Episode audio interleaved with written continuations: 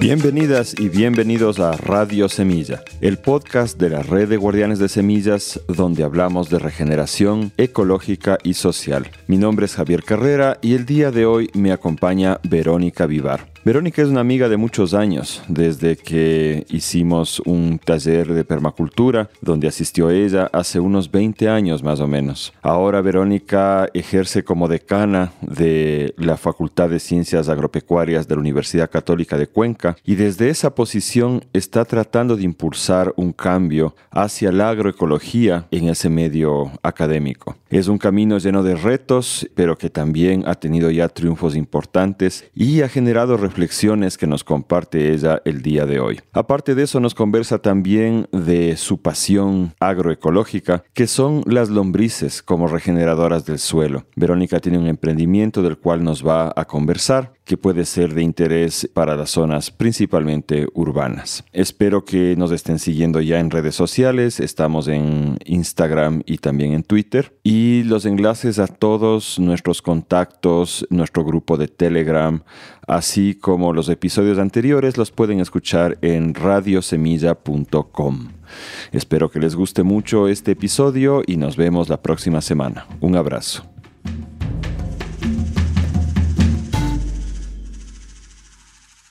Hola Vero, ¿cómo estás? Hola Javi, qué gusto. Qué gusto ya por fin hacerte la entrevista. Yo he estado pensándola ya un buen tiempo. Bueno, te conozco ya muchísimos años. ¿Cómo nos conocimos? ¿Te acuerdas? A ver, cuento toda la historia completa, sin censura. Como quieras. A ver, eh, fue la universidad, me acuerdo, yo estaba como en tercero o cuarto año de la U. Me parece que fue por Eduardo Vintimilla que te contactamos para que nos des un taller para aprender a hacer composta, ¿sí? Entonces, eh, viniste de Quito, en, tú estabas iniciando con la red, y pues reunimos un grupo de estudiantes y en una pequeña finca hicimos un primer taller de compostas y nos hiciste cocinar un huevo duro adentro de la composta. Ah, sí, y, funcionó. y funcionó, claro. No, podíamos salir de ese taller sin que el huevo esté duro y eso nunca me voy a olvidar porque era como la forma de decirnos que si eso se calentaba y, hervía y funcionaba, el huevo se tenía que endurar. y esa fue como yo la primera vez que, tuve contacto contigo. Sí. Qué divertido. ¿Qué año sería eso? ¿Tú te acuerdas? Esto fue, a ver, y esto sería como 2003, por ahí. Sí, imagínate, de eso ya algunos años, 19 años. Bueno, para los oyentes que no lo sepan, eh, la composta es una acumulación de materia orgánica para hacer abono. La idea es hacer una tierra suave, llena de nutrientes. Y la cuestión es que cuando uno la monta bien, eso se calienta, llega a calentarse hasta 60 grados centígrados, ¿no? Entonces por eso era lo de meter el huevito. Era lo de meter el huevito y era una búsqueda como de un grupo de estudiantes que veníamos eh, tratando de hacer las cosas de otra forma dentro de la agronomía, ¿no? Teníamos en ese entonces, no se oía mucho de la agricultura orgánica, de la agroecología mucho menos, pero siempre pensamos con un grupo de estudiantes que había formas diferentes de hacer las cosas. Y me acuerdo que ese taller a mí me disparó, me, quedé con una copia del libro de Bill Mollison y empezó así para mí otra mirada, otra mirada diferente. Me acuerdo, imagínate, de esto como te digo, 19 años Javi Carrera. ¿Te graduaste de ingeniera agrónoma entonces? Me gradué de ingeniera agrónoma con la idea siempre de que habían muchas formas de hacer composta. y que la composta era importante. Cuéntanos un poquito más atrás. ¿Tú naciste acá en Cuenca?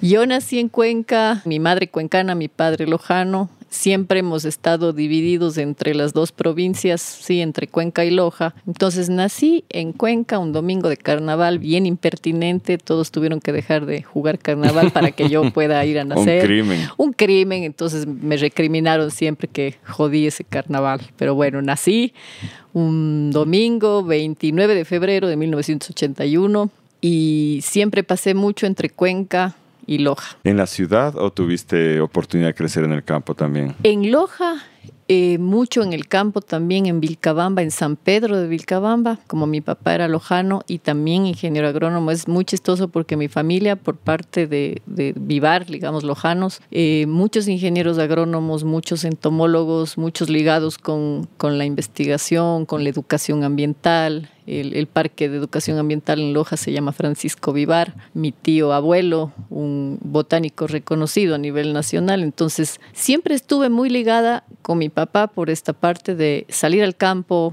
Él instalaba sistemas de riego cuando en Loja eso era muy, eh, todavía muy nuevo.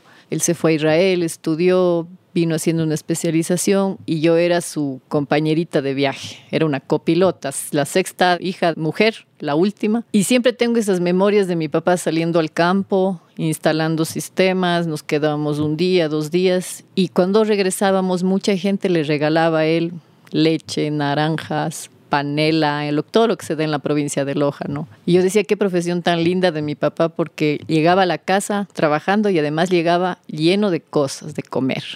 Y yo a mí esas cosas me como que me impactaban y decía, papi, qué lindo lo que haces porque te regala a la gente comida. Él se relacionaba con los agricultores y tú sabes que esa generosidad de la gente que vive cerca de la tierra no se la ve en todo lugar. Claro. Sí. La abundancia. La abundancia. Y el, placer de dar esos excedentes. Exacto, que ellos tienen un saquito de choclos y pues te mandan la mitad y tú llegas a la casa y, eso a mí me causó un impacto grande como niña, ver esa generosidad de, la tierra. Mencionaste Vilcabamba. Ahí tenían casa, propiedades. Tenían, yo tenía un, un, tío abuelo que tenía algo que en ese entonces le conocían como invernas. Las invernas eran como unos potreros grandes en donde podías tener cultivos y también ganado. Entonces, este tío abuelo tenía esto en San Pedro de Vilcabamba, que es justamente antes de llegar a Vilcabamba. Y pues los fines de semana y ya después cuando teníamos las vacaciones de la escuela, o sea, eran meses de estar allí, no era que te ibas 15 días, o sea, llegabas cuando terminabas la escuelita y salías ya para la escuela nomás. Entonces eran caminatas al río, tomar el suero de la leche de las vacas directamente, hacer quesos, ir a las moliendas, oler la panela, mirar el proceso, era una cosa fascinante. O sea, en las memorias de la niñez más lindas son esas para mí. Oye, como nos escuchan en toda Latinoamérica, te quisiera pedir que describas un poco el Valle de Vilcabamba y por qué es importante, y históricamente. Bueno, Vilcabamba es un valle asentado en la zona sur de la provincia de Loja. Es un valle que geográficamente tiene unas condiciones muy especiales. La geografía del valle es una hondonada en donde la temperatura es sinceramente algo muy, muy especial. Las aguas ferrosas, ya se ha comprobado que son aguas eh, ferrosas las que hay ahí, las de los ríos. y eh, perdón, son aguas duras, además son aguas de un pH. Provocan que la gente utilice mucho estas aguas de manera saludable. O sea, el agua de Vilcabamba hasta hace muchos años se, se bebía directamente del río. Y el valle se ha caracterizado siempre por tener eh, muchos longevos. Sí, incluso se montó un centro de estudios gerontológicos allá, porque hay una característica especial en esa zona. las personas viven más de los 100 años. Y cuando intentas, o sea, descifrar como visitante el por qué, creo que basta que pases unos tres o cuatro días, empiezas a sentir una atmósfera tibia, para mí Vilcabamba la temperatura es espectacular, es tibio. Eh, las aguas cristalinas que te conducen por el valle son del río Yambala, es espectacular. Tienes las moliendas, eh, mucha molienda de, de panela, frutales, o sea, es una zona realmente especial. Creo que todo ese conjunto lo ha hecho un valle muy especial donde la gente llega pues y luego no puede salir. Y ahora en esta época está bastante conflictuado el tema de tierras, porque hay mucho extranjero que ha tomado las tierras. extranjeros, ¿no es cierto? Y en el centro, en la plaza central de Vilcabamba, ya no se habla más que inglés. Exacto. Entonces, cuando yo era pequeña, me acuerdo que salíamos en caballo a un lugar que se llamaba Comunidades, donde vivían en ese entonces israelitas a mí me llamaba mucho la atención porque íbamos al Parque Central a tomar un helado y bajaban unos hombres y mujeres muy diferentes a, nosotros, ¿no? Enormes, rubios, en caballo y mi papi decía, ellos son israelitas. Había una comunidad ya. Imagínate, te estoy hablando, yo tengo 41 años, hace 35 años esto ya se empezó a dar en Vilcabamba. Un fenómeno que me parecía hace poco que pude visitar es la desaparición del San Pedro. Sí, muchos comuneros me decían que ya el San Pedro como tal, la planta de San Pedro de Vilcabamba que le dio su nombre también a esta zona, no se la encuentra con tanta facilidad como antes había en el valle. un poco de esta planta, Vero. El San Pedro, bueno, pues es eh, una planta que ha, tenido origen eh, también para generar muchas ceremonias de limpieza, es una planta muy especial. ¿Verdad? Es una suculenta realmente especial, tiene una planta que vive 100 años y puedes tenerla y tal vez empezarla a verla crecer y no terminar porque ella es muy especial y es una planta de limpieza dentro de los rituales andinos. Es un cactus es altísimo. Un cactus enorme con unas flores blancas, muy, no sé si sabías que el principio activo es, es la mezcalina, pues. Claro. Lo mismo del mezcal mexicano. Entonces fue usada mucho para ceremonias en Vilcabamba. En un momento creo que ya se volvió un punto también de esnovismo en este tema y empezaron a cosechar despiadadamente el San Pedro y pues ahora tienes comuneros cuando sales a pasear en caballo que te dicen, ve, mire, desde aquí todo eso era San Pedro y ahora ya no se encuentra. Sí, entonces, bueno, esa es un poco la historia de, de Vilcabamba como valle. Fue un valle sagrado para los incas también, me parece, ¿no? Sí, también las aguas del río Yambala recorren el valle y en los lechos de los ríos pues encuentras formaciones vegetales muy especiales. Tienes ahí la poma rosa, por ejemplo, que es prácticamente para mí una rosa comestible deliciosísima. La naranja agria, también, que es eh, a veces ya difícil de encontrar en otros espacios, la encuentras en Vilcabamba, el limón dulce, muchas cosas de este tipo se, se encuentran ahí. Entonces esto lo ha hecho sumamente atractivo para las personas que visitan esta parte del país. Y también refugio de extranjeros, ¿no? por la, el tema de la longevidad. Ahora los longevos ya no los encuentras en... No, ya se murieron de esos viejitos con todos estos cambios. Los encuentras muy refugiados ya en sus casas. Antes se sentaban a fumar el tabaco enrollado, que es el chamico. Tú los encontrabas en sus casas, en los jardines, en la parte de afuera, como esta hora de mirar, de contemplar la tarde, ¿no? Cinco o seis de la tarde yo pasaba y olía todo a chamico, a, a tabaco natural, y eran pues los longevos que estaban ahí, te contaban de la vida. En el parque. En el parque. Yo me acuerdo, yo los veía, me llamaban la atención sobre todo el olor del chamico me llamaba la atención de pequeña, y, pero ahora ya no los ves, ya no los ves porque el pueblo está tomado pues, por diversidad de culturas y, y se ha vuelto ya un proceso de aculturación ahí como en la modernidad, cuando admiramos algo y queremos ser parte de eso, vamos y lo destruimos en realidad. Exacto. Es brutal. Sí, mucha pena nos ha dado a los que hemos visitado este valle a veces de ver ya problemas de tierras tan fuertes que extranjeros compran tierras a los comuneros, los ponen a trabajar para ellos, ellos en el afán de recuperar hacen peleas, hacen, hay muchos problemas de tierras allá. Y eso te lo digo, lo puedes conversar con cualquier persona de la localidad no te van a, decir lo contrario. Es penoso. Pero bueno, ahí entendemos un poco qué es lo que te llevó a ti a interesarte por el lado de la agricultura. Sí. ¿Qué, es lo que pensabas cuando te metiste a agronomía? Porque me acuerdo que conversábamos bastante en esa época, tú no estabas tan contenta en realidad. Bueno, a ver, ¿cómo es la historia? La verdad, yo quería ser bióloga. Y yo soy bióloga frustrada de corazón. Y eh, bueno, en esa época que se terminaba el colegio, pues mi papi había fallecido recientemente y no había como muchas opciones económicas para estudiar biología en, en la Universidad de la SOIC, porque era en ese tiempo la única pagada aquí que tenías para esa carrera. Y la carrera que mi hermana quería también estaba ahí en esa universidad. Entonces no, no había opciones de educar a dos hijas aquí en Cuenca, viniendo de Loja, en, en una universidad privada. Mi mami me, me había dicho, bueno, agronomía también puede ser cercana a, biología. Pero yo así como que decía, no, pero no es biología. Decía, sí, pero es cercana. Y tu papá fue agrónomo y tus tíos han sido agrónomos. Casi, casi que me empujé generacionalmente allá y dije, bueno, y me acuerdo que fue justo Eduardo Vintimilla que era mi vecino, que un día nos encontramos en el Parque de la Madre y yo le pregunté y me dijo, yo estoy en agronomía, es chévere, porque yo me quedé un año fuera de, estudios porque no sabía qué hacer. Entonces me dijo, yo estoy en agronomía, es chévere, entra a ver, así me acuerdo, pero así clarito, esos momentos que Él uno... tiene la culpa. Claro. Ya cuando lo entrevistemos le vamos a decir. Sí, por favor, lo acusas. Entonces me dijo, dije, sí, es chévere, me dijo, sí, esas preguntas que uno se hace, imagínate, a los 19 años de la vida. O sea, bueno, entremos en agronomía. Vamos a ver qué pasa.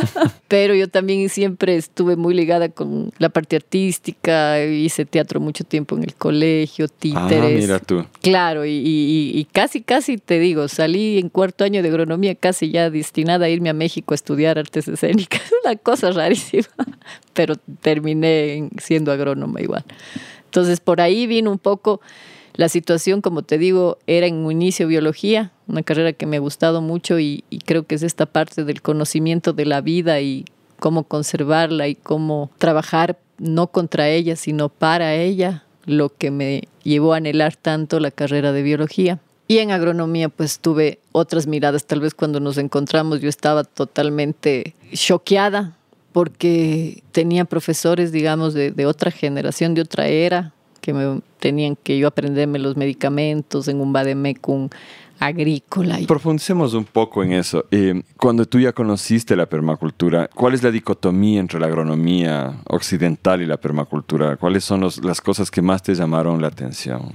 Y eso lo discutimos en ese entonces, pero ahora quisiera escuchar. Ahora en la, en la mirada que yo tenía en esa época, te digo, la permacultura me llamó tanto la atención por esa mirada del todo ¿sí? de esa mirada de, de, mirar la agricultura desde un todo, desde un completo, desde el ser humano como uno de los actores, pero como te digo, no contra la vida, sino para la vida. Y pude hacer esa, esa diferenciación más clara cuando me acerqué a la permacultura, porque si bien la agronomía te lleva a estudiar pues técnicamente los suelos y también el tema de manejo de, de temas productivos y demás, creo que el agrónomo, y tomo las palabras de mi querido colega Eduardo, y yo no sé por qué le estoy nombrando tanto al Eduardo, pero es que estamos trabajando también juntos y somos amigos tantos años, el agrónomo como tal ha hecho mucho daño a la naturaleza. Lo tengo que reconocer como gremio y oirán esto todos mis colegas y después me incendiarán tal vez. pero sí, en ese entonces no tenía esa claridad, pero ahora con los años de experiencia pues totalmente la, la tengo. Entonces esa para mí es la dicotomía que la agronomía en el afán de sostener los sistemas alimentarios también ha ido destruyendo la naturaleza. Y pues la permacultura te muestra que tú puedes sostener los sistemas alimentarios y enriquecer la naturaleza. Es para mí la diferencia más, más fuerte. Brutal. ¿Qué pasó cuando acabaste tus estudios? Terminé agronomía en la Universidad de Cuenca y yo desde que estuve en cuarto año tenía la convicción y la certeza de que quería ganarme una beca. No sabía que no me iba a detener ahí. Quería salir del país, vivir otra experiencia y mm, mi primer trabajo fue vender tractores. ¿En serio? Sí. ¿Y cómo te fue? ¿Vendiste algunos? Sí, vendí algunos. vendía tractores, vendía desmalezadoras y no me iba mal, digamos. Empecé como a aprender el tema de maquinaria agrícola y cómo la maquinaria podía también ayudar en muchos procesos, pero ya cuando me quisieron pasar a la venta de agroinsumos, porque vieron en mí un potencial vendedor, dije, no, no quiero. Agroquímicos, agroquímicos, agrotóxicos. Y era una empresa que ahora es una de las más grandes en Cuenca, pero y dije, chuta, no, no quiero. O sea, decía, y ahora, pero me voy a quedar sin este trabajo. Fue mi primer trabajo, y dije, bueno, llegar algo más y salió una consultoría de dos meses con la U de Cuenca para hacer un poco de manejo de viveros y demás y, dije, no, por aquí mejor. Me gusta más bien en producir, enverdecer y no... Siempre le tuve mucha reactividad al tema de insumos agrícolas, siempre. A mí me preguntas, Javi, como ingeniera agrónoma, una dosificación y me pone cero. Cero y afuera. Y es una de las cosas que les enseñaban a los ingenieros agrónomos, es el vademecum, ¿no? Totalmente. Yo tenía, eh, teníamos que mantener parcelas hortícolas durante todo el año. Cada uno manejaba un cultivo. Y pues había veces que los docentes nos decían, tiene que hacer aplicaciones de esto, de esto y aquello. Y yo decía, no, pero nos vamos a comer esto. No nos haga poner esto. Y decía, no, es que tiene que poner. Yo decía, pero esto me voy a llevar a mi casa y me voy a meter en el estómago y sé lo que estoy poniendo. Entonces ahí hacíamos con un grupo de estudiantes rebeldes que éramos todas las traqueñuelas para decir que sí habíamos colocado, incluso pintábamos un poco las hojas con el producto para que el profesor venga y crea que sí lo hicimos, pero no lo hacíamos. ¿Y se comían ustedes los vegetales? Claro, nos comían. Y lo más chistoso era que cuando sacábamos en las ferias de la universidad, los mismos profes decían, aquí producimos esto limpiamente. Y nosotros sabíamos que en el fondo había compañeros que simplemente aplicaban productos y se llevaban eso a sus casas, se servían en las mesas y también lo vendían. ¿Cuánta conciencia había entre los estudiantes y los docentes sobre los peligros de los agroquímicos? Yo creo que en esa época no, no muchas. Siempre fue de un tema de, de solo de grupos que nos preguntábamos cómo más lo podíamos hacer. Tuvimos unos tres o cuatro profesores ya de una generación un poco más cercana tal vez a la nuestra, que venían estudiando en España, que venían de afuera, con ideas ya muy novedosas. Sí, y esos fueron los profesores que en esa época nos fueron marcando el camino a muchos que elegimos otras opciones. Entonces, por ahí, por ahí empezó mi búsqueda cuando salí ya de la venta de, maquinaria y todo, empecé a trabajar, venta de tractores, me vieras qué chistosa, y, y íbamos a cañar así a comprar, a vender tractores y a cobrar las cuotas en ese tiempo, letras así. Y empecé como en la búsqueda de posibles becas para especializarme. Estaba en una búsqueda, ¿no? Entonces me, me topé con un programa de becas de la OEA muy interesante para países miembros de la OEA y pues salió una beca para irme a Chile. En ese momento Chile estaba atravesando el tema del terremoto, era una situación complicada y me dijeron, ¿sabes qué? Te vamos a mover a, a escoge Colombia o Costa Rica. Cuando me empecé a, informar sobre Costa Rica, es ahí cuando mi bióloga dormida despertó con furia y dije, wow, wow, wow, me voy a Costa Rica. El tema era desarrollo sostenible y conservación de los recursos. Dije, me fui, fui, agarré en ese entonces mis dos guaguas chiquitas y me fui a Costa Rica a estudiar un rato allá. Ya estabas con tus guaguas. Tengo dos nenas, Caetana y Luciana. En ese entonces tenía Caetana tres años y Luciana un añito, chiquitinas. Y fue así como machísima, ¿no? ¿Te fuiste sola? No, con el papá. Ya. Y obviamente los dos éramos recién graduados, un poco trabajábamos aquí, pero estábamos empezando la vida, pues y, y asumimos el reto de volar con dos hijas pequeñas a un país centroamericano que cuando lo vi del avión parecía un brócoli gigante. Porque la cantidad de árboles, ¿o qué? Costa Rica es un territorio de 50 mil kilómetros cuadrados y tiene aproximadamente el 18-19% en alguna zona de protección. Entonces te imaginarás la cantidad de zonas verdes que tienes en un país que no tiene petróleo, no maneja minerales, lo que tiene es educación y biodiversidad y café. Cuando llegué a este proceso de maestría tenía compañeras enfermeras, geógrafos, ingenieros ambientales, ingenieros en turismo.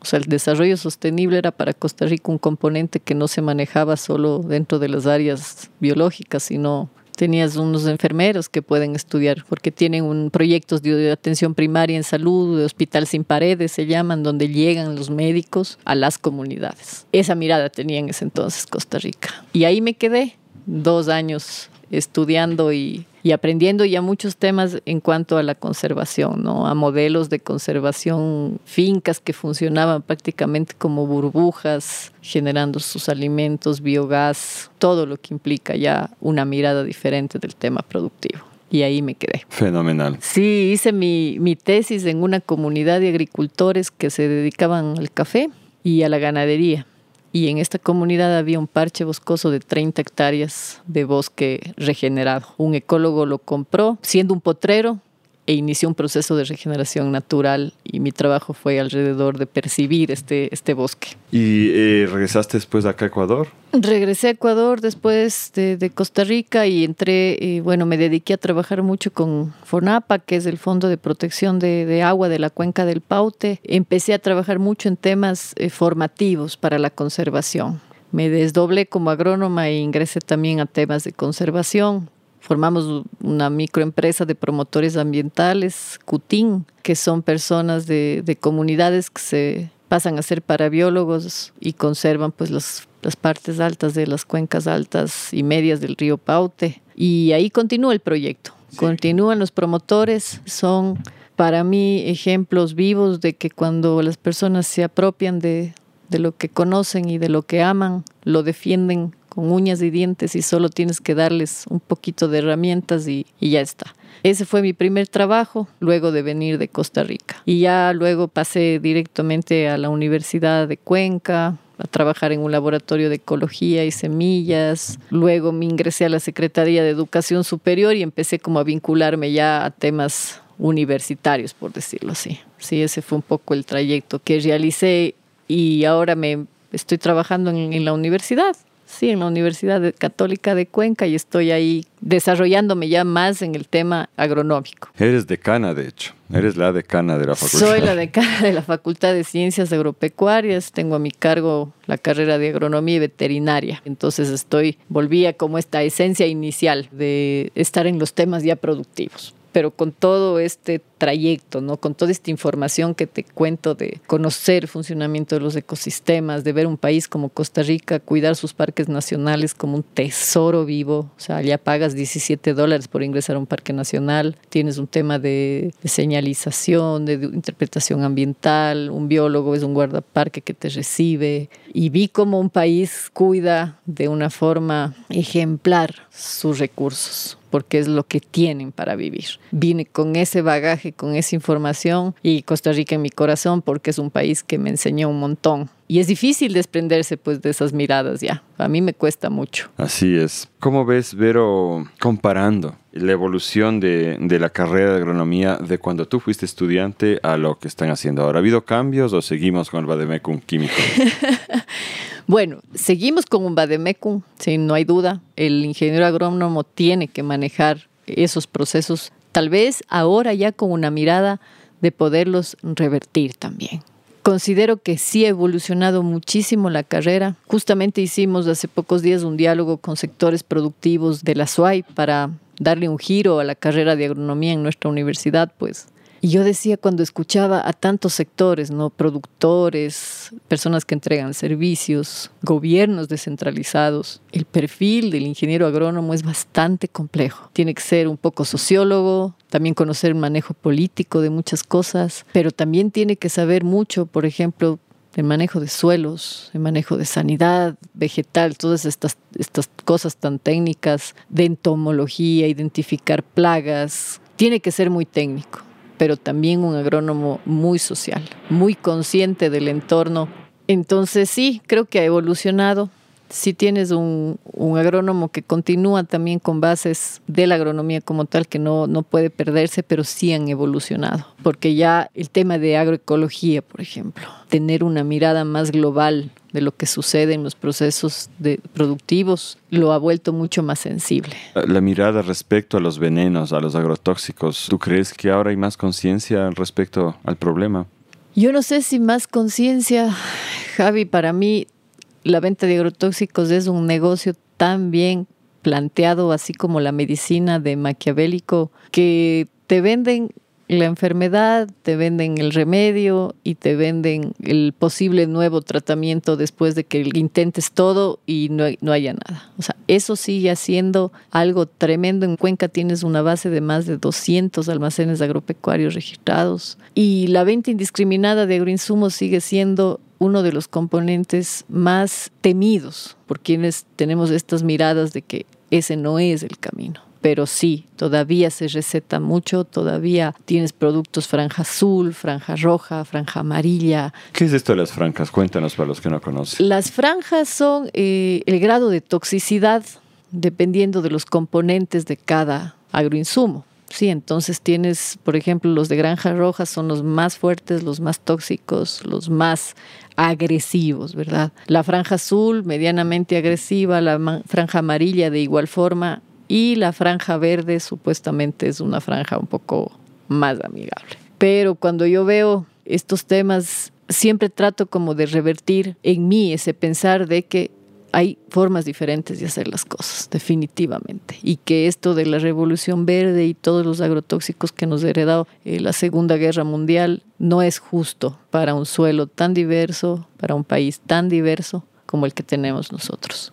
Pero yo quería hablar un poquito más de esto de la toxicidad. Tú estás en una posición complicada como decana y pues no es cierto. Agrocalidad, que es la autoridad que vigila las cuestiones del desarrollo agropecuario en el Ecuador, hizo un estudio del contenido de agrotóxicos en, en las hortalizas, en los cultivos principales. Lo mapearon en todo el país. No sé si has visto tú eso. No, no. Pues yo te recomiendo que lo veas porque está en la página web de Agrocalidad. Son datos públicos. Son datos públicos y no es que esté así muy visible, pero se puede llegar con facilidad a este mapeo. Yo por hacer el experimento cogí lo primero que salió, que era la provincia de Pichincha, y lo primer producto que salió, que era el tomate riñón. Que el tomate riñón además acumula los, las toxinas dentro de la fruta. Esa es una complicación que no es que tú lavas y se va, sino que adentro la fruta está. Y cogí el primer químico que habían detectado. Y ahí está detectada las partes por millón que tiene, ¿no es cierto? Entonces me fui primero a ver los efectos de esto, que era un fungicida, ¿no? Y es un fungicida que se sospecha que es cancerígeno, pero que está comprobado sin lugar a duda científicamente que es un disruptor hormonal fuerte, ¿no? Luego vi las partes por millón y las partes por millón era algo así como 300. Y en el código alimentario, que es una cuestión de a nivel mundial, ¿no es cierto? De un acuerdo mundial, las partes por millón permitidas eran algo así como 3.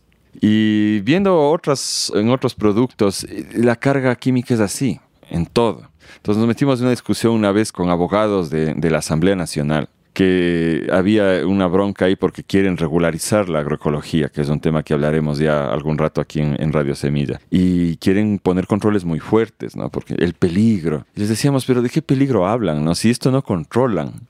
Y, la verdad es que nos estamos intoxicando. Y esto no es del Ecuador, esto es toda América Latina tenemos este problema. ¿Cómo ves tú esta problemática? ¿Qué, qué perspectivas les da futuro? ¿Se, ¿Se llegará a hablar en las facultades de agronomía de esta cosa? ¿Cómo le ves? Bueno, de acuerdísimo con el tema de que nos estamos envenenando voluntariamente. Yo les digo esto a los chicos, la única forma de saber qué comemos es sembrándolo nosotros, viéndolo crecer, es la única garantía porque no hay producto agroecológico todavía 100% limpio. Aquí a nosotros mismos nos han pedido ayuda para dar seguimiento a feriantes de ventas agroecológicas que se han desbordado, ¿no? Y no sabes realmente cuál es el origen, cómo los, los agricultores están llevando este proceso para nombrarlo agroecológico. Entonces, las perspectivas que tienes dentro de, la academia como tal ya son procesos complejos, investigativos. Ahora mucho se está desarrollando, yo veo en mi caso, en el caso de, de nuestra universidad, el tema de análisis de microorganismos, de bioinsumos, o sea, sí se está caminando para allá. Por ejemplo, el ciclo anterior ya tuvimos una prueba en chévere con cultivo de pimiento, un grupo de estudiantes en invernadero y un, mi director de, carrera, que es un, profesional que yo admiro mucho porque es un, un agrónomo que es disruptivo en cuanto al tema del manejo de bioinsumos. O sea, les hace probar a los chicos diferentes bioinsumos que él prepara a base de abono de cuy y microorganismos eficientes y lo está logrando. Se está logrando que los chicos miren que tienen esas alternativas. Entonces, ese tipo de profesionales a mí me dan esperanza, ¿sabes? Y cuando los estudiantes miran esas posibilidades, esta generación se emociona y se emociona mucho. Hay mucha apatía en cuanto a la agronomía como una profesión rentable y eso es lo que a mí me asusta. Sí, porque se habla mucho de cuán rentable es ser ingeniero agrónomo. Y justo en ese proceso de cambio yo estoy ahora, sí, tratando de darle ese giro a la carrera para que sí, sea atractiva. Pero ¿por qué? No solamente porque el ingeniero agrónomo tiene que ser rentable, entre comillas, y generar riqueza. No, los valores que nosotros generamos dentro de la agronomía, el dotar de alimentos de calidad, no tiene un valor en el mercado. Dime cuánto vale una manzana 100% limpia. No hay un valor, no puedes valorar. Y esa es la, incomprensión en la cual este rato nos encontramos Sí, es el discurso que yo un poco quiero manejar, discurso tal vez no es la palabra, pero sí el mensaje. O sea, ¿cuánto vale lograr una fuente de agua limpia? ¿Cuánto vale lograr un huevo de calidad? ¿Cuánto vale lograr un alimento que tú lo ingreses a tu organismo y sepas que eso es salud? Estos microorganismos eficientes se generan en el suelo y también los cultivos los absorben y tú te los comes y tú con eso generas salud. Entonces, en eso estamos trabajando. Tal vez quedan todavía visiones todavía muy arraigadas, ¿verdad? Del tema de manejo de agroinsumos, que a mí docentes, ya te digo, muy buenos y me dicen todavía, ingenieros, que no podemos desprendernos de esto. Tienen que los chicos saber, porque se van a enfrentar todavía cultivos extensivos y tú vas a llegar a una bananera, a tu primer trabajo, y ningún bananero te va a decir, oiga, manéjeme esto solamente con microorganismos eficientes o con control biológico, ¿me entiendes? Entonces, los estudiantes tienen que por lo menos tener esas opciones. Y yo creo que sí estamos caminando hacia allá con las investigaciones que se están desarrollando ahora. Sí, estoy tengo esperanza. O sea, veo una generación esperanzada en darle ese valor a lo que produce. Yo les digo a los chicos así y ellos me dicen, usted nos va a hacer llorar. y digo, se van a quedar aquí ustedes, esta generación, con temas de cambio climático, van a tener que asegurar la alimentación de la población pero no solamente una alimentación de supervivencia, sino una alimentación de calidad, de salud. Y son ustedes, chicos, siempre les digo esto, los que van a tener que desarrollar. Entonces creo que hay una mirada positiva. Todavía, como te digo, hay escuelas que mantienen temas eh, todavía muy enfrascados en, cuanto al desarrollo de, de agroquímicos, en cuanto al agroquímico como un potencial negocio que sí es rentable, pero ya tienen opciones ya pueden mirar hacia otro lugar. Ahora el tema de bioinsumos, por ejemplo, se está trabajando y se está empezando a escuchar mucho de los microorganismos benéficos y cómo enriquecen el suelo, dan cultivos de calidad y encima te sanan también. Te entiendo que trabajan ya con estos microorganismos en la, facultad. Sí. ¿Puedes describir brevemente de qué se trata para la, la gente que no sabe? A ver, generamos compuestos como violes a bases de diferentes tipos de microorganismos, en, eh, muchos de ellos hongos, también bacterias aisladas, ¿verdad? Y generamos compuestos eh, líquidos, eh, sólidos, semisólidos y los probamos en diferentes tipos de cultivos para ver la reacción de los cultivos ante, ante estos compuestos. Lo han hecho ya como investigación científica. Sí, sí, se ¿Y está cuáles desarrollando. Han sido los resultados? ¿Funciona? Funciona, está funcionando. Claro que sí, está funcionando. Justo ahora se, se están evaluando ya, eh, como te digo, en, cultivo de pimiento por ahora y, hemos visto resultados maravillosos. Es interesante porque ah, yo, tengo un poco de problema con el tema de la agroecología en la academia, verás, porque la verdad es que quienes hemos desarrollado la agroecología desde hace décadas en América Latina no somos gente de la academia porque ha habido siempre esta, esta confrontación un poco de que la academia se iba por el lado agroquímico, extensivo, monocultivo, etcétera. Y los pioneros que iban haciendo la, agroecología, pues, venimos de una serie de cosas. Yo no tengo estudios universitarios, otros son cualquier otra cosa, ¿me entiendes? Cualquier otra profesión, pero se metieron por cariño al campo. Pero eso nos deja también un cierto vacío, ¿no? Porque al final todo lo que tenemos es, es empírico y porque es anecdótico, ¿no? Es porque yo he probado y me ha funcionado de esta cierta manera, que está muy bien. Pero es interesante también de esa curiosidad de, de poderlo poner a prueba y demostrar que, que funcione. Así es, así es. Y, y ahora, y de, mi generación, por ejemplo, te hablo de colegas que ellos ya saben y, enfatizan mucho en la rotación de cultivos, en evitar el monocultivo. Ya se empieza. De mi generación venimos muchos ya con esa forma de trabajar. O sea, ya identificamos que un monocultivo es una toxicidad tenaz, rompes el equilibrio y, fin, que los suelos abarcan una vida completa. Yo lo que digo siempre es que el buen agricultor no cultiva la planta, sino el suelo. Un suelo sano es una planta sana.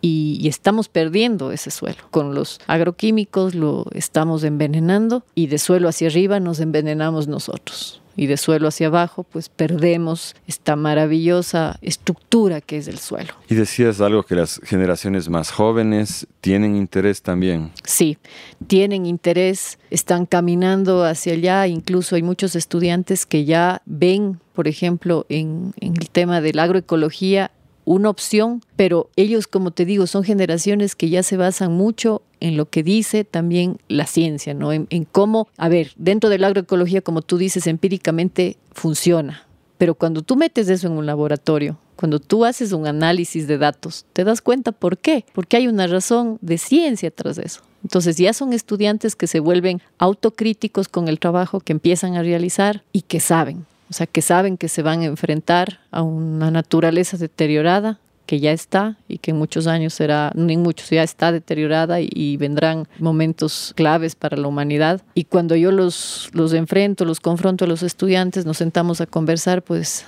siempre el discurso es, en sus manos estará la alimentación de las generaciones. Y eso solo lo vamos a lograr manteniendo un equilibrio en los ecosistemas. No vamos a comer a costa de los ecosistemas Entonces empezamos ya a manejar. Entonces tienes ya estudiantes que desarrollan tesis muy interesantes, les encanta el tema de, biotecnología, cultivos in vitro, empiezan a ver plantas que son difíciles de reproducir en, su estado natural, empiezan a ponerlas en laboratorio y ver cómo las pueden cultivar. Ya tenemos estudiantes en esa, en esa temática, entonces eso me da un poco de, no un poco, bastante inspiración. Y obvio, hay personas, ya vemos personas que que respetamos esas miradas y otras que pues decidirán irse por lo convencional. Y te hablo un poco ahí de, la parte médica, como te comentaba, ¿no? Los médicos veterinarios también tienen su mirada médica, su mirada de estructura de cómo se ha venido dando la medicina veterinaria. Justo ayer era chistoso porque subo a ver unos gallos que tenemos ahí que están siendo parte de una tesis, ¿no? Y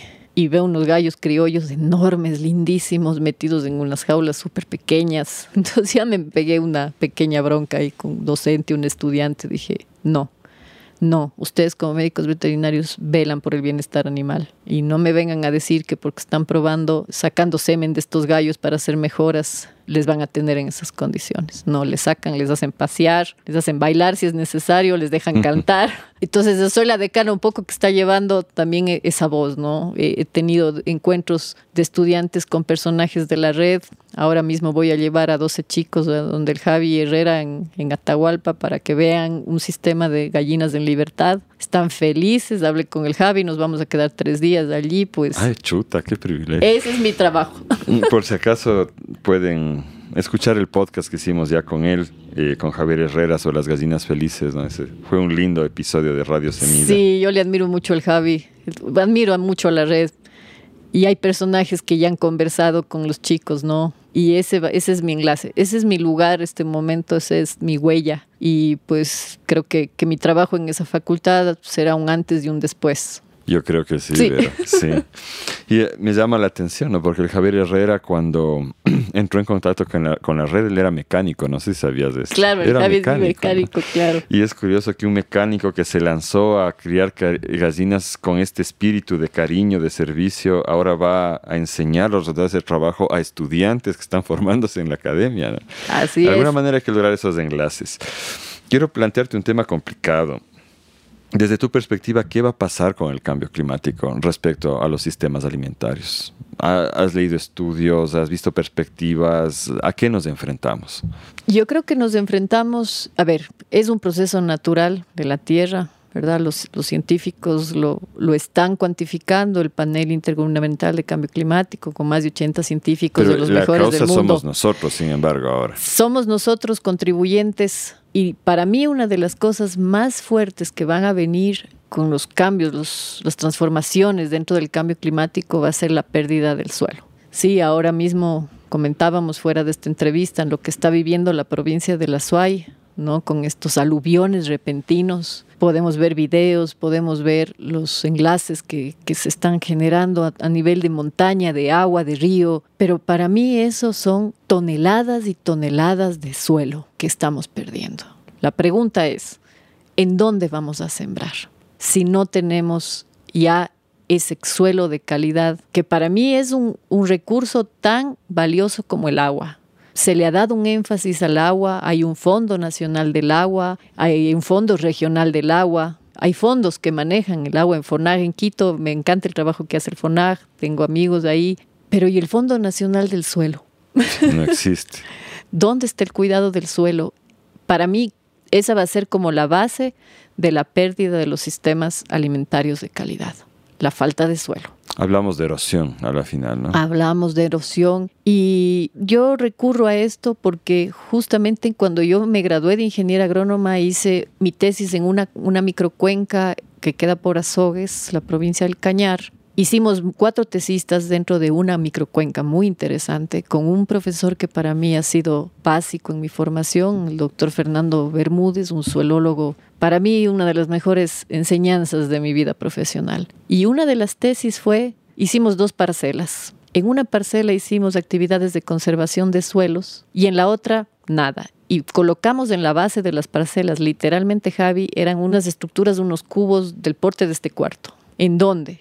Durante un año pesamos el suelo porque partía de las lluvias, era una microcuenca con una calidad de suelo muy, muy mala. Que se escurría, el se suelo escurría. Que se escurría. Claro, se escurría de ahí y nos metíamos en los cubos de estos metálicos a pesar la cantidad de suelo que se escurría en la parcela que no tenía actividades de conservación. En la parcela de, que tenía actividades de conservación, había terraceo, había vegetación, se perdía suelo, pero la cantidad comparada con la parcela que estaba desnuda, erosionada y frágil era impresionante. Nos metíamos adentro, literalmente embarrados, a pesar el suelo. Y ese fue un ejercicio que a mí me marcó como agrónoma, te puedo decir, porque el aprendizaje fue suelos desprovistos de cubierta, de vegetación, con actividades nulas de conservación, son suelos perdidos. Y para empezar, en los Andes no es que tenemos mucho suelo, ¿no? No, no es una llanura que estuvo bajo glaciación con metros de suelo fértil. Así es. En los páramos tenemos esa situación de que hay suelo a profundidad, pero acá no. Pues acá, no. Es, bien frágil. Son frágiles, nuestros suelos son frágiles, ni hablar en la Amazonía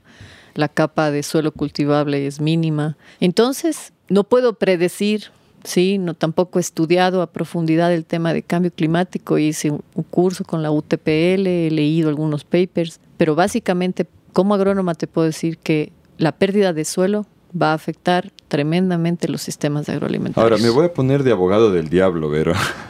Chusa, se fregó. Me retiro, permiso. que eh, frente a esto, alguna gente que cree en modelos futuristas de agricultura te diría que no, pues para eso está la hidroponía y los cultivos verticales, ¿no es cierto? Que ahora se están poniendo. Y hay ejemplos de gente en Estados Unidos que en sótanos con luz eléctrica eh, e hidroponía están produciendo no sé cuántos no voy a decir comida, no sé cuántos miles de dólares mensuales de venta de hortalizas. ¿Cómo ves tú eso? ¿No es acaso es una respuesta? ¿No, será que el suelo deja de ser necesario? Resolvamos esa duda.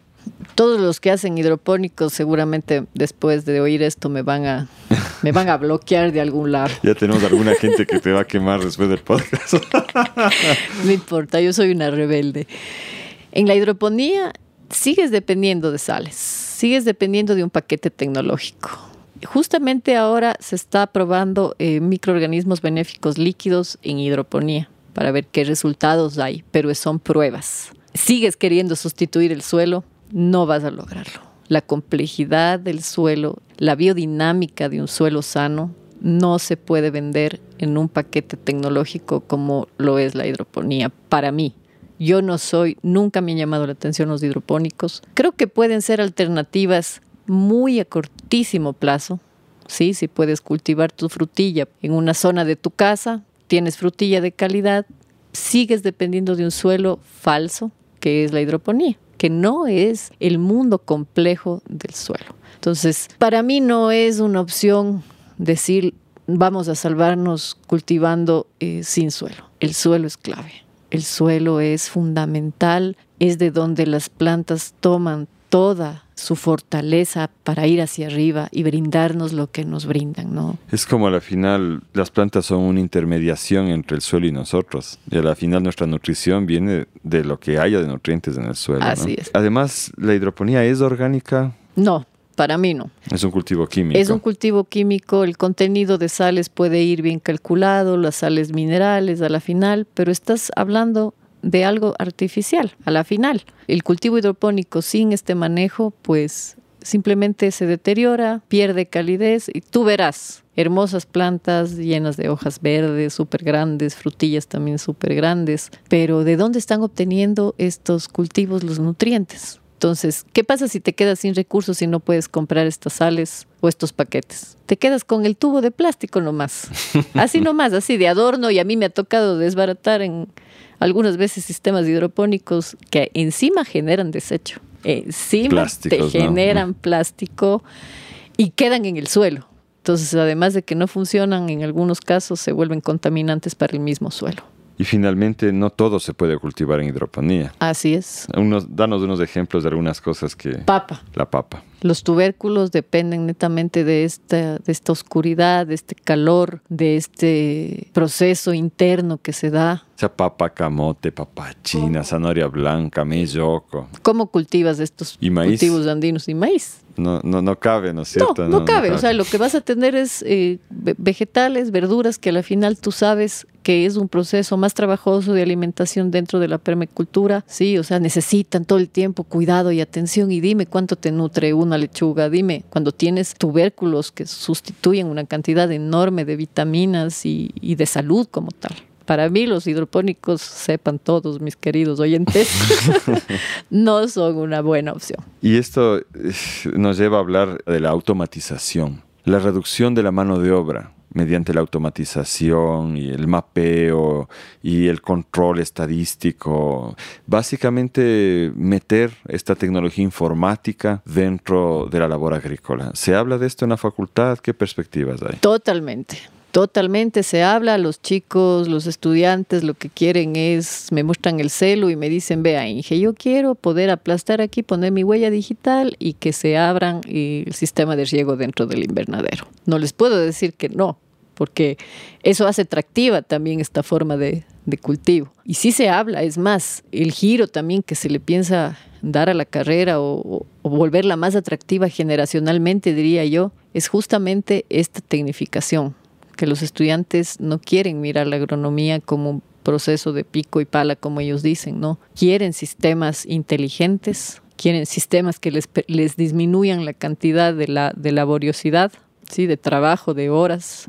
Pero cuando decimos que la mano de obra no es importante, para mí la mano de obra es implica no solamente la fuerza de trabajo, sino la calidad del trabajo. Tuvimos un taller, me acuerdo, de caña de azúcar muy importante con personas eh, profesionales de la Troncal, una zona que está en Cañar aquí, que es la parte caliente, digamos, de, la provincia del Cañar, tropical. Y pues estábamos conversando sobre el tema de, de quién hace la siembra de la caña de azúcar.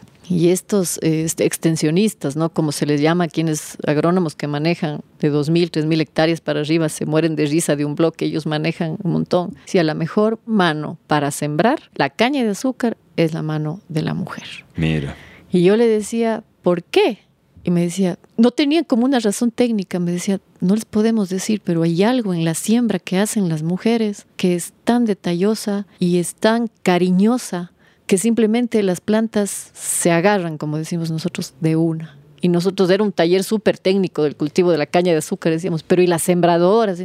No hay nada como la mano de una mujer para sembrar la caña. Es ahí donde yo digo, esta optimización de la mano de obra nos lleva a pensar que ya la energía del ser humano en el proceso de la siembra no importa, y sí importa la intención con la que siembras. Quién sabe, la mujer en, su afán de cuidar, ¿no? en su deber nacer, hace esta siembra amorosamente y permite que esta caña surja. Tal vez no hay una razón científica técnica, no lo puedes comprobar en un laboratorio, pero es un tema energético para mí. ¿Sabes lo revolucionario que es oírle una decana de agronomía hablando de la mano amorosa? De una mano amorosa de siembra. A mí me da mucha esperanza porque esto, estas voces se necesitan también en ese entorno académico. Es decir, que la perspectiva en agricultura manejada por robots quizá no es buena. Ni, ni, tampoco es tan asequible, me imagino los costos que eso tendrá. Nuestros hijos, Javi, ya crecieron en una pandemia, ¿me entiendes? Son generaciones que aprendieron a relacionarse digitalmente y eso va a tener un costo. No les podemos decir que no, porque ellos ya se dieron cuenta que sí pueden vivir a través de esa pared tecnológica. Entonces el reto va a ser para mí equilibrar este aprendizaje de que sí puedes incluir procesos tecnológicos, pero que también el ser humano sigue contando como un elemento energético amoroso, como digo, y de razón de ser humano, como sí, que tiene que equilibrar. Yo tengo experiencias ahora con exportadores de café. Hay una exportadora de café en Cuenca que, que está sacando café de altura de aquí hasta Holanda, hasta Japón, o sea, y es un colega, un colega que, compañero de la universidad, y pues él nos comentaba que logró todo esto a través de poner sensores en el suelo, medir el pH de manera específica, la cantidad de insumos que empezó a utilizar cada vez es, es menor porque prácticamente tiene un estudio tan detallado del suelo que puede medir conductividad, que sabe cuando el pH está alto, está bajo. Eh, ¿Qué tan asequible va a ser esto para los campesinos en realidad? Son tecnologías muy costosas que no están al alcance de las personas que puedan invertir cantidades mínimas. Esto genera mucho gasto dentro de una empresa. Pero bueno, la recuperación luego viene ya con, con productos claro, pero para el campesinado a nivel social es, no es, accesible. y justamente con esa mirada nos juntamos con, con, el Eduardo, otra vez, cuarta vez que le nombro al Eduardo, de AgroAzuay para generar un pequeño proyecto, por ejemplo, de un laboratorio de suelos campesino, en donde se puedan hacer análisis de suelos a costos razonables, mostrarles la importancia de un suelo sano, y es un proyecto que nació de, en tres sentadas, así, en tres noches, que con el Eduardo decíamos, hagamos algo porque la U nos dio este chance de abrir un proyecto dentro de, un laboratorio, pues, y, y, lo logramos. Y espero que el año que viene, pues, tengamos un laboratorio de suelos accesible a los más de 2.000 productores que integran la empresa de Agroazuay. Y pues son las conexiones, ¿no? Le dije al Eduardo, estás tú allá, yo estoy acá, aprovechemos este momento de la vida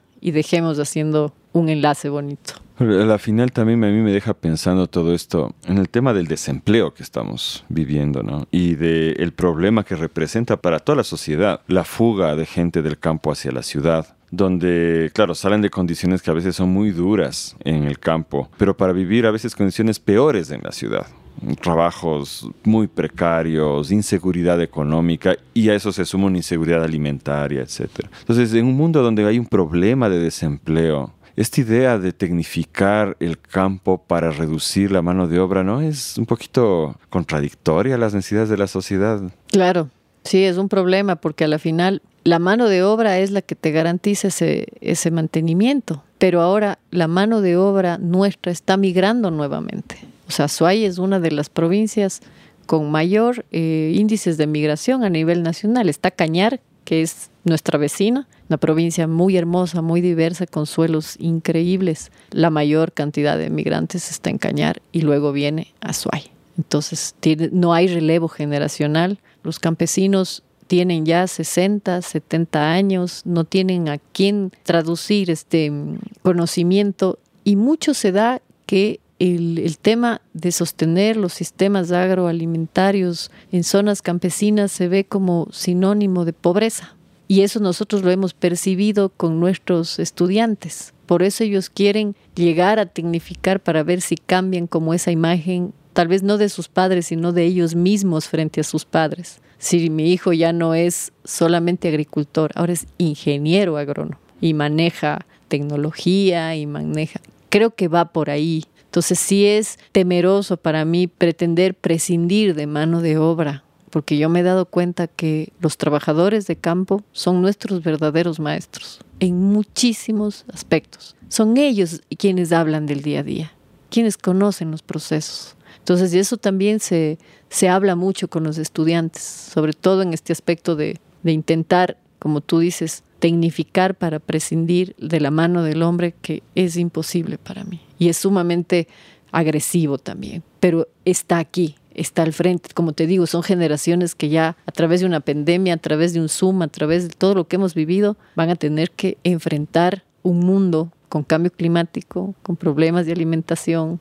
Se viene para mí un tema ahí bastante complejo. No es sencillo dar una respuesta. Sí, y parte del problema es esta mercantilización de la vida, ¿no? Porque yo diría que hace algunas generaciones no es que el campo era pobre en el sentido del bienestar, porque había muchas cosas que uno tenía, para empezar el alimento y las relaciones comunitarias que hacían que la vida en el campo tenga calidad de vida. Pero a medida que todo se monetiza, ¿no es cierto? Y para todo necesitas dinero. Ahí es que el campo se ha ido volviendo pobre. Y luego tenemos este otro tema que te quería preguntar, o sea, lo que nos lleva a esa, esa falta de, de capital en el campo. ¿Son justos los precios que pagamos por los alimentos? No, no, yo te puedo decir que muchas veces el agricultor no le da un valor económico al tiempo que invierte en ese proceso, porque es parte de su vida, es parte de su día a día. Pero si tú le pones un valor a cada minuto que pasa en el proceso de selección de semilla, de control de maleza, de cosecha, de lavado de la cosecha, de caminar hacia la comercialización, llegas a tener valores inmensos, o sea, son valores... Lo que debería pagarse. Lo que debería pagarse, ¿me entiendes?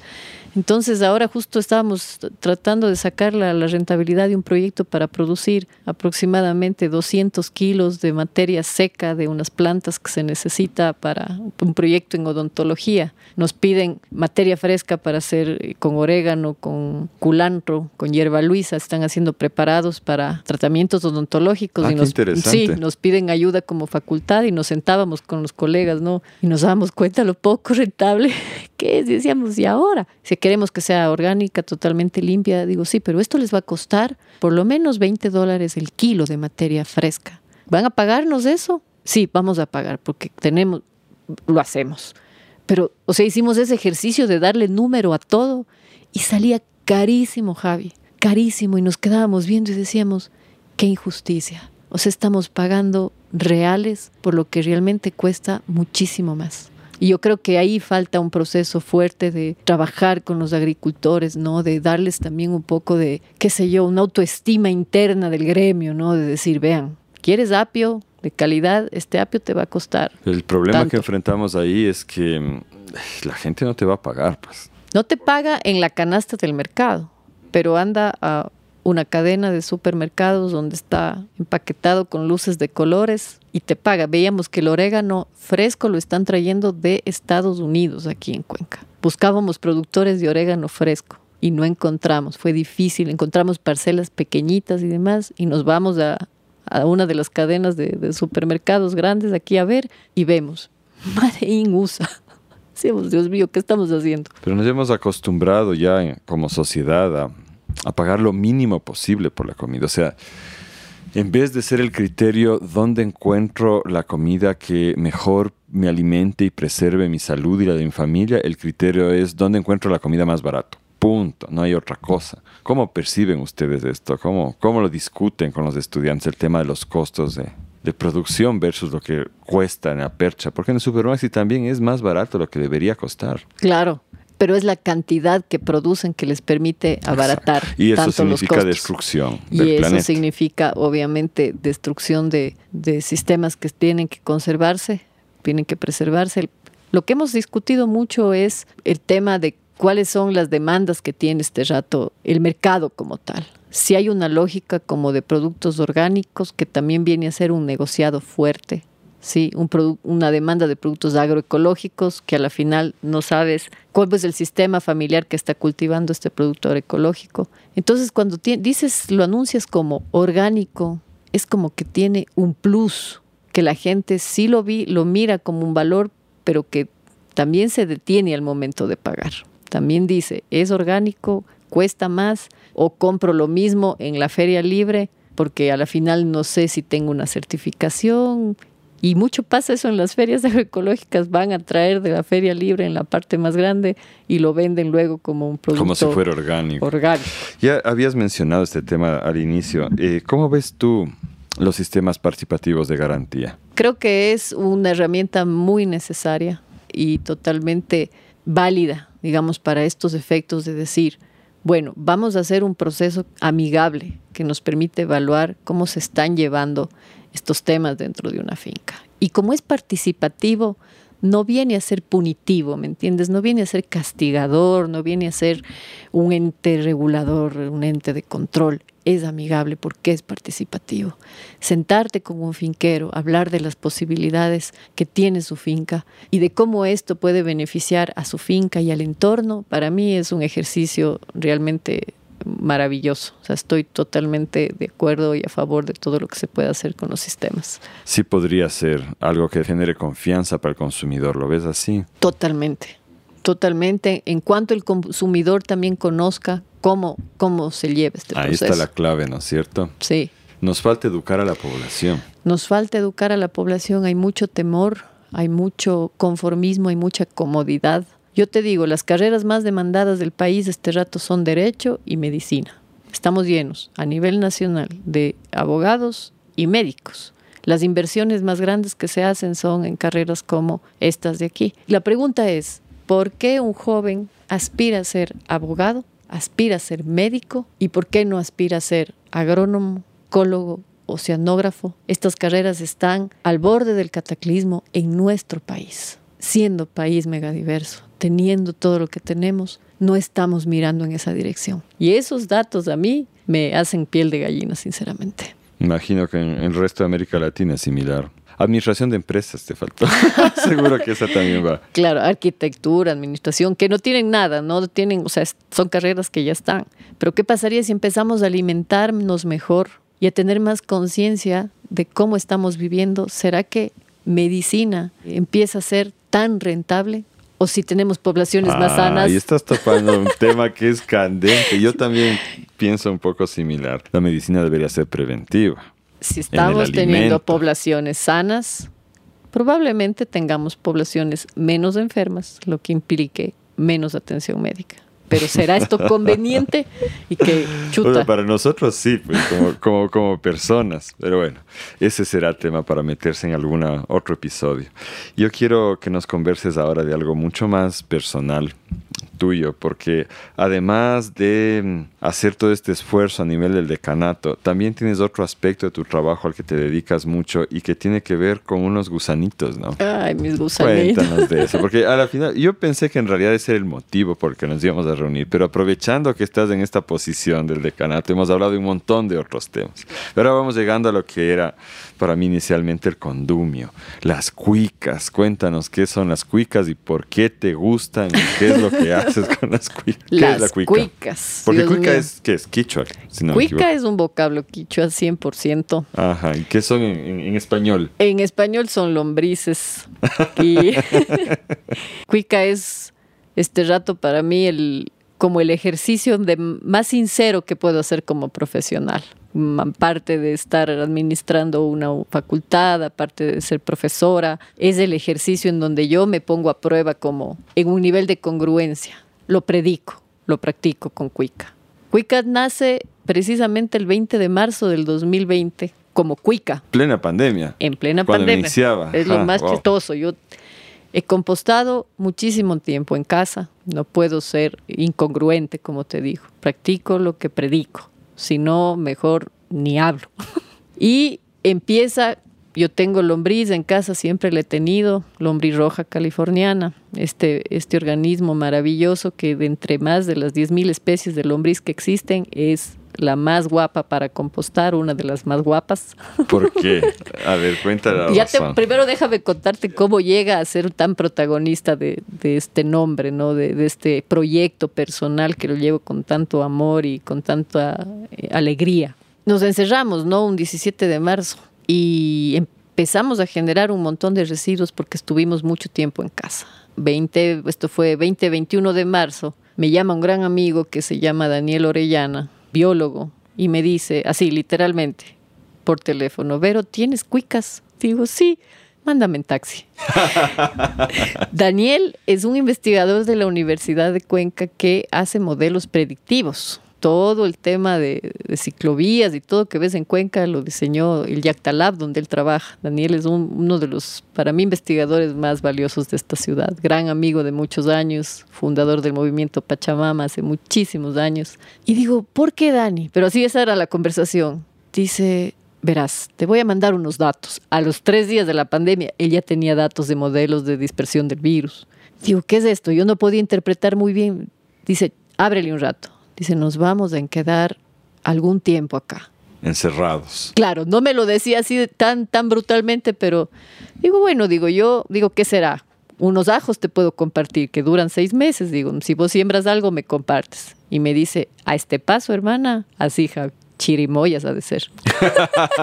la chirimoya es un árbol frutal, ¿no? que demora sus añitos. Demora sus añitos. Y digo, chuta, se fregó empaqué las cuicas, le puse en un frasquito, le mandé una cajita de madera, una malla para empezar una mini composta urbana y las mandé en un taxi.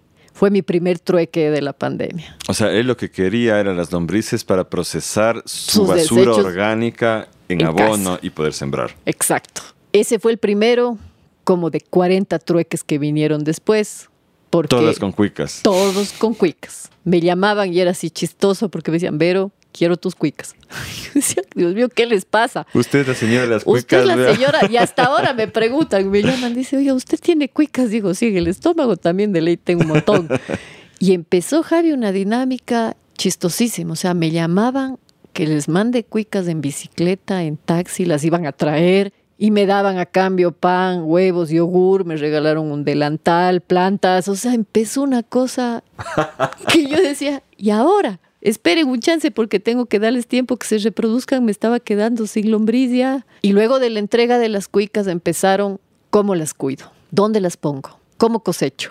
empezó, ¿no? Entonces, la preguntada, ¿no? Porque yo decía, bueno, llévalas, ponlas en un lugar protegido, son para crianza, no son en cautiverio, no las vas a soltar en el jardín porque ya se te van a ir, en fin. Y empiezo a generar estas ideas de cómo hago un departamento para cuicas, para la urbanidad, que les permita a los cuicultores, lombricultores, cuidarlas, criarlas, mirarlas, mimarlas y percibir el maravilloso suelo que te entrega. Y nace Cuica. Tengo un sobrino que es tecnólogo en madera y me dice, tía, yo te hago un diseño de departamento de Quicks. Y empezamos a buscar ideas, ¿no? En Chile, en Argentina lo, lo hacen mucho y, diseñamos una vermicomposta urbana. Y empecé la búsqueda de los nombres, ¿no? Y todo era con trueques. A un diseñador que me ayude con unas ideas para ni que a cambio le doy una vermicompostera y nació Cuica. Nació Cuica como proyecto urbano de procesamiento de desechos para Cuenca. Entonces ya no solamente fueron las cuicas, después empecé a, generar ya los departamentos para cuicas, ¿no? Un pequeño sistema de vermicompostera que te permite cosechar el humus líquido y también procesar desechos de una familia de cuatro personas, más o menos. Cada cajita te lleva 25 eh, libras, las dos cajas son 50 libras más o menos, cosechas 25 de humus. Y ahí está Cuica, son ya aproximadamente 40 familias en la ciudad que están eh, generando su sistema de procesamiento de desechos en casa. Y ese es mi, aporte desde la pandemia. Viene ya dos años Cuica creciendo, solventándose. Y ahora la voy a juntar con los microorganismos benéficos. Mm, esa es novedad. Antes de eso, descríbenos un poco cómo es la caja, dimensiones, material. A ver, eh, me demoré, como te digo, casi cuatro meses luego de los primeros trueques en generar el diseño y probar maderas, ¿no? Me tocó probar maderas resistentes a la humedad. Es una caja de más o menos 60 eh, centímetros de alto, que consta de dos cajones eh, que procesan cada uno 25 Pero es libras. también, ¿no? es, delgada, no es más ancha, de 60 por 40 más o menos. Pensando en hacer una caja de madera amistosa con el tema estético que el hombre y compostar no se vea como algo desordenado. Lo pensé muy cuencanamente, que sea guapo, que sea atractivo. Y me demoré probando la madera, le tuvimos que hacer algunos procesos de tratamiento sin químicos, buscando siempre opciones que no perjudiquen, porque esta señorita lombriz es muy fuerte y muy chinchosa también, muy sensible. Y pues consta de dos, eh, de dos cajas que las puedes tener en la sala de tu casa, con una plantita encima. Y ¿Desprende olor?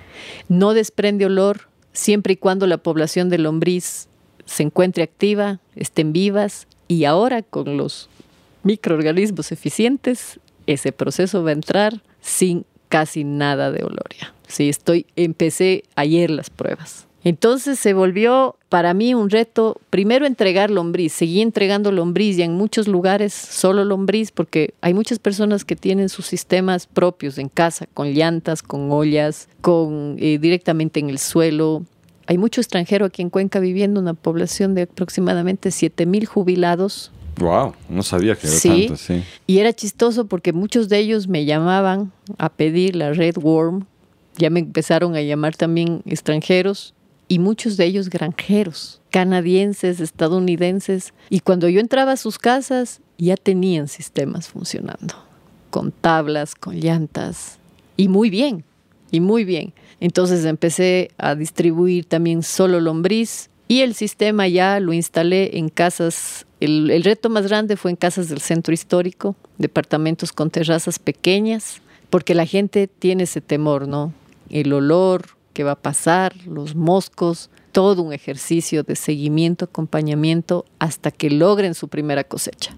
El rato que vieron que sus cáscaras de huevo, de papa, de uva, de papaya, les devuelven un suelo maravilloso, hasta ahí, con esa transformación, los dejo y ellos van solos. El seguimiento lo he dado de manera personal en cada casa, con cada lombricultor. Mis aliados más increíbles, los niños. Así. ¿Ah, sí, porque me veían llegar y, y yo ya les indicaba, pues, dónde están los huevitos, cada cuánto van a salir nuevas cuiquitas y los guaguas, los guardianes de las cuicas en las casas. Decían, pero se murieron unas, pero ya nacieron otras y ven a ver, y aquí están las cuicas, y mira, y esa relación mágica de los niños con los organismos, ¿no? Con los organismos vivos, ese miedo a, ese cero miedo, más bien a tocarlos, a sentirlos, a olerlos, a mirarlos. las personas adultas un poco más reacias porque a la caja llega a descomponer, pues una cantidad de amigos, ¿no? Llega el bicho bola, llega la tijerita. El bicho bola debe ser el chanchito de El chanchito, sí. El bicho bola. el bicho bola, aquí. les decimos bicho bola. Que tiene una casaca, claro, tiene una casaca de cuero, así es todo él, pero bien rústico. Entonces llegan a la caja, le ayudan a la lombriz y se retiran. Entonces sí tenía personas, clientes, no clientas, sobre todo que me llamaban, venga a ver, esto está lleno de bichos, no tiene idea. Yo así llegaba, dije, se fregó, ¿qué pasó? Digo, es normal, pero me di cuenta que pocos relacionados estamos en la urbe con estos procesos. Entonces, Cuica tiene como razón de ser, aparte de, ser todo lo que hace, dar suelo, descomponer, eh, liberar el relleno sanitario, hacerte cargo de tus desechos, conectarte también con esta magia del proceso de descomposición. Entonces ahí las calmaba y decía, mire, estos bichos van a deshacer, no les hacen nada a mis plantas, no, no va a pasar absolutamente nada. Y ya la siguiente llamada era, venga a ver este humus que me salió, qué belleza. Y ahí siguen. Pero ese seguimiento personalizado me parece que es la clave, ¿no? Sí, Javi. Humano. Sí, en la, en la urbanidad esa es la clave. No puedo abandonar a los lombricultores, muchos de ellos se han rendido, se les mueren las lombrices. Un día me pasó algo que como, o sea, son experiencias que te puedo compartir porque en la urbe eso pasa. Tuve uno de mis clientes más entusiastas, profesor de filosofía en la universidad, Dieguito Jadán, lo más contento, una persona que nunca había hecho algo parecido, pero le encantó. Fui, no te miento, tres veces a reponerle lombriz. Se le moría. Se le moría. Una y otra vez. Y yo le decía, Diego, ¿qué estás haciendo con las lombrices? Y me decía, nada, Vero, te juro que no estoy haciendo nada, les pongo la materia. ¿eh? les cantaba, les... Cuando nos dimos cuenta, estaban ubicadas cerca de la secadora de ropa. Y las secadoras de ropa, como sabes, emiten este gas. Y me di cuenta que esa era la, la falla. Cambiamos de lugar la caja, pues, y la caja siguió funcionando. Entonces, esas cositas se dan en la urbanidad y eso es lo que Cuica pretende, seguirse insertando de a poco en la urbe, ¿no? Y, que sean los, las personas que llegan de su trabajo. Y me decía un, diseñador que él se para con la, el papá y me decía, nos paramos al lado de la cuicaja, de la cuicaja es la caja de, las, cuicas. La cuicaja se llama, qué bien. Y, y, decía, y es tan relajante verles a las cuicas. Solo nos paramos con mi papi y abrimos la caja y estamos viendo cómo las lombrices se mueven. Y ya, ya yo ya hice el, trabajo, o sea, ya si logré que alguien sienta placer en este proceso, está la misión cumplida, Javi, para mí. Qué brutal. Y ahora sí, cuéntanos por qué usamos lombrices rojas gringas y no las nacionales, que también son bonitas. ¿Cuál es la razón? Mira, la roja californiana para mí tiene una característica tan especial que es la velocidad con la que logra esto de aquí. No he probado la nacional, me ha dado muy buen resultado la californiana roja.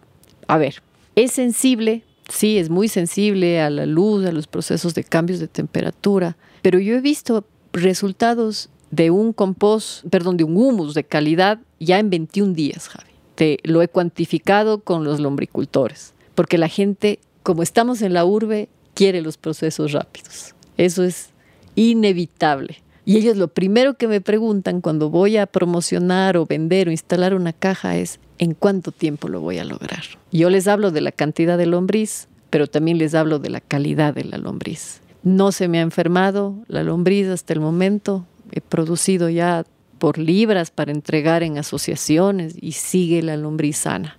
Entonces, me ha dado buen resultado. No sé la nacional, me gustaría probarla, si la puedo encontrar, si la puedo conseguir, si es sencillo. No sé si tiene tantas características como la, la gringa, pero ella se ha adaptado muy bien. La velocidad y la calidad del humus que entrega es bien valorada, sobre todo por la gente que ya lo está poniendo en sus huertos, que están generando procesos chistosísimos. Tengo una clienta que es dueña de una veterinaria y metió el pelo de los perros y de los gatos. Y yo no estaba, yo no tenía tanta fe, te diré, y no tienes idea lo que ha pasado en esas cajas. Entonces digo, son realmente increíbles. Se comieron todo. Se comieron todo. Bueno, yo he enterrado gatos muertos dentro de las...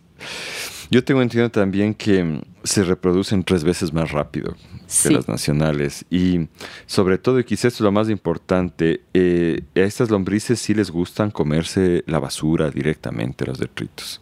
Mientras que otras lombrices son más bien secundarias, cuando ya los, los bichos bola y otros animales han hecho un preprocesamiento, ahí intervienen. Claro. Pero en cambio la californiana yo le he visto comiéndose el gato que te decía directamente en la carne, ¿no? La fruta fresca comiéndose directamente. Y lo que sí no toleran es el ácido, ¿no? Sí, les molesta el ají, el ajo, todos los componentes que están ahí. Y la cáscara de naranja. Yo he encontrado cabecitas de ajo en humus negritos, negrito listo para cosecha. Y las cabezas como diamantes ahí. Digo, son unas malcriadas, no, pues no, No les hace bien, ¿no? no les gusta. A mí sí me gusta, en cambio, así que me den nomás ese ajito. A ver, entonces esto está fascinante. ¿Y tú estás haciendo solo en Cuenca o ya estás buscando otras formas para distribuir? Bueno, Cuica se fue a Quito, se ha ido a Loja. Tengo mapeados los lugares en donde están ubicadas. No he podido hacer un seguimiento más específico de, por ejemplo, ir eh, a pesar cuánto se está produciendo, cuánto suelo estamos rescatando, cuánta basura se está dejando de, mezclar basura eh, de sólidos con materia orgánica y, cómo estamos liberando el relleno sanitario de Cuenca, que tiene una vida útil hasta el 2030. O sea, en Cuenca el 2030 ya vamos a estar complicados. Y ahora, pues, justo el día de ayer me enviaron una convocatoria de la cooperación alemana. Voy a participar en unos fondos para generar ya una estrategia más regional de Cuica. Porque es un proyecto que nació en el patio de mi casa, Javi. Entonces. Como todos los buenos proyectos. con recursos propios, con entusiasmo propio, con, con fe propia. Me dicen, qué buen manejo de las redes. Digo, sí saben que yo soy la que manejo las redes de Cuica. Yo estoy, eh, soy yo y el constructor de las cajas en este proceso. Entonces, Cuica, si queremos eh, engordarla un poquito, voy a tener que acudir justamente a este tipo de, fondeos. Entonces, eh, tengo una amiga que me pidió una caja para México. ah, mira. Sí, porque se la, ella empezó con la crianza de lombriz allá, pero definitivamente este departamentito es súper práctico y es migrante. Tú alzas tus cajitas y te las llevas a donde vayas. ¿Qué haces ahí en esas cajas? Proceso mis desechos. Soy un humano responsable que me hago cargo de mi de Fenomenal. ya vamos a conversar ahí fuera de micrófono cómo me mandas la mía. Y de parte de la red, bueno, mucha admiración y agradecimiento por ese trabajo y también queremos buscar la manera de, de apoyarte, ¿no? Para que se siga difundiendo la idea. Y a mí me parece genial, pues, que una persona que está en la academia con mucho tiempo ocupado, que además tienes tus guaguas, se dé el trabajo de también poner las manos en la tierra y, como tú dices, ser coherente, ¿no? Y generar un proceso así vivo y que aporta realmente a la sociedad. Estamos ya terminando, Vero, no sé si alguna otra cosita quieres contarnos. Que Javi, agradecerte por esta linda conversación que ha sido más que una entrevista, la verdad, un sentarse con un verdadero pana de mucho tiempo a conversar de estos temas, decirles que estamos con Cuica, estoy como persona, como agrónomo, como ser humano, como decana, como lo que sea, estoy como una, un profesional o lo que, como quieran llamarlo, haciendo lo que me gusta y amo hacer y quiero compartir. Cuica viene con nuevas sorpresas, como te decía, Vamos a empezar con Cuica y microorganismos benéficos también para completar el proceso y esperamos pues que esto solamente llegue a donde tenga que llegar y vayamos de a poco rescatando este maravilloso suelo. Si somos uno, somos dos, funciona. Si somos cientos, funcionará mejor. Que así sea y que realmente llegamos a un punto donde ese, ese sentido de responsabilidad que tú mencionaste al final, que me parece fundamental, se reparte entre la gente y realmente nos hagamos humanos responsables, sobre todo en la parte urbana, ¿no? Para reducir el impacto que estamos causando con la basura orgánica. Así es. Muchas gracias, Vero, y adelante. Chévere, Javi. Muchas gracias.